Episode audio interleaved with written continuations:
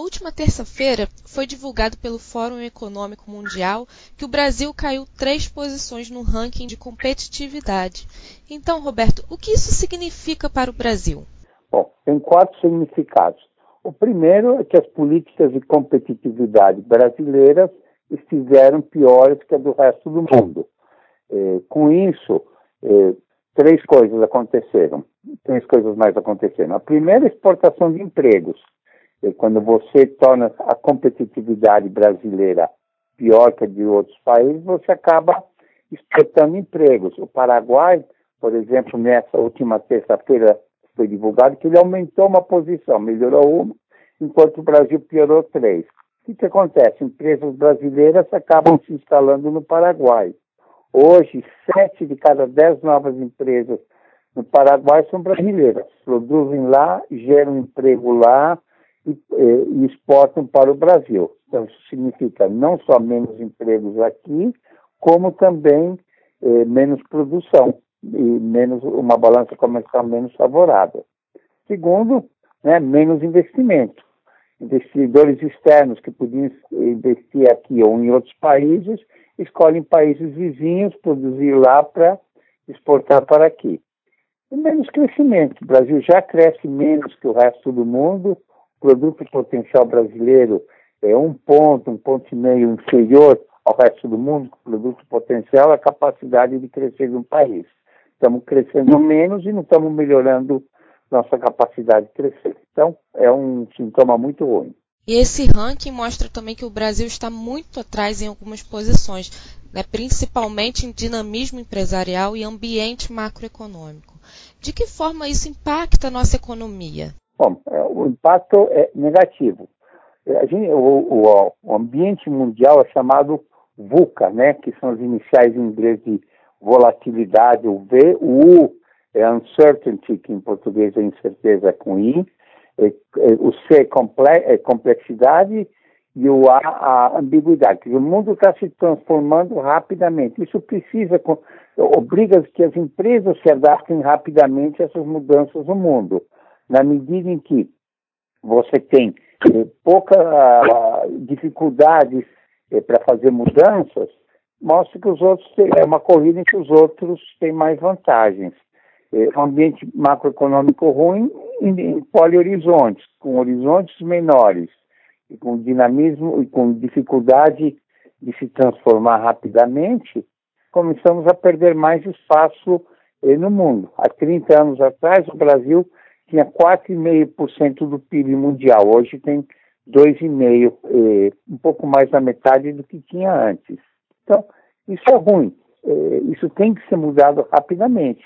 E não é por capacidade empresarial. Note que eh, os empresários brasileiros brasileiros têm muito jogo de cintura e capacidade, mas ficam amarrados por conta eh, do quadro institucional. Em termos de tarifa de importação, o ranking mostra que apenas 15 economias são consideradas como menos competitivas que a brasileira. Então, na opinião do senhor, como se dá esse cenário? Bom, a política econômica aqui foi de proteção do, eh, das empresas nacionais, barreiras, eh, aquela noção de que empresas infantes que duram décadas. O eh, que, que acontece? A empresa, a empresa não fica aberta à concorrência internacional, num mundo, numa economia que se abre cada vez mais, e cada vez mais se necessita de mais e mais mais proteções para as empresas continuarem competindo. O resultado disso é que a gente está criando empresas dinossauros, né? Que é o primeiro choque, acabam quebrando. Mais uma vez, temos empresários capazes, temos recursos eh, naturais, mão de obra e perdemos eh, competitividade. Isso tem que mudar. Eu vou dar um exemplo. O, o, vinho. O vinho, os produtores brasileiros exigiam que se pusesse um selinho no vinho, porque dizia que os vinhos estrangeiros e ocupar as gôndolas dos supermercados brasileiros. É, a mentalidade devia ter sido outra. Como é que ó, os vinhos brasileiros, alguns deles muito bons, é, podem ocupar as gôndolas dos supermercados do mundo inteiro? Quer dizer, em vez de focar em proteger um mercado de 200 milhões de habitantes, focar no mercado de 7 bilhões de habitantes, quer dizer, no mercado 35 vezes maior. Essa que tem que ser a estratégia, tanto da política econômica como dos empresários brasileiros. Entre os 140 países avaliados, o Brasil ocupa a última posição no que se refere à carga de regulação do setor público. O senhor pode explicar um pouquinho o que isso significa para a gente?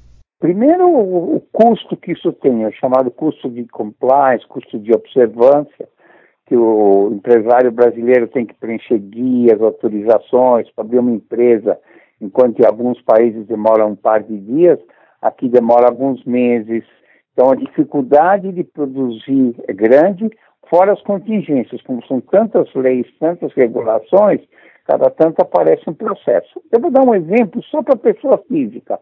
Em vez de todo mundo ter um só número de identificação, aqui tem vários. CPF, RG, cada estado emite seu próprio RG, quer dizer, pode ter o mesmo número, 3, 4, até 27 RG, pessoas diferentes com o mesmo número de RG. PIS, PASEP, carteira de trabalho. Não seria mais funcional que um cidadão com um número. Aí começou a bioidentificação, que podia ser uma maneira rápida de focar para isso, mas não. Cada banco faz a bioidentificação, a, Rece... a Polícia Federal faz uma, a Justiça Eleitoral faz outra, quer dizer, continuamos pondo mais e mais regulamentações no mundo que foca cada vez mais em ser mais eficiente. Nós estamos agora a poucos dias de definir o futuro presidente da República. Então, nos programas de governos oferecidos até então, há sinais de que o Brasil possa se tornar mais competitivo? Boas intenções, mas é pouco. Precisa mais contundência nisso. É muito importante. Se o Brasil tem ambição de crescer mais, de empregar mais gente, eh, de tornar-se o Brasil do futuro, o Brasil potência com que todos nós sonhamos, isso tem que mudar e tem que mudar rapidamente, tem que ser um foco do governo. Competitividade do país. Capacidade temos. Agora falta desejos, todo mundo tem. Agora falta a decisão de fazer isso.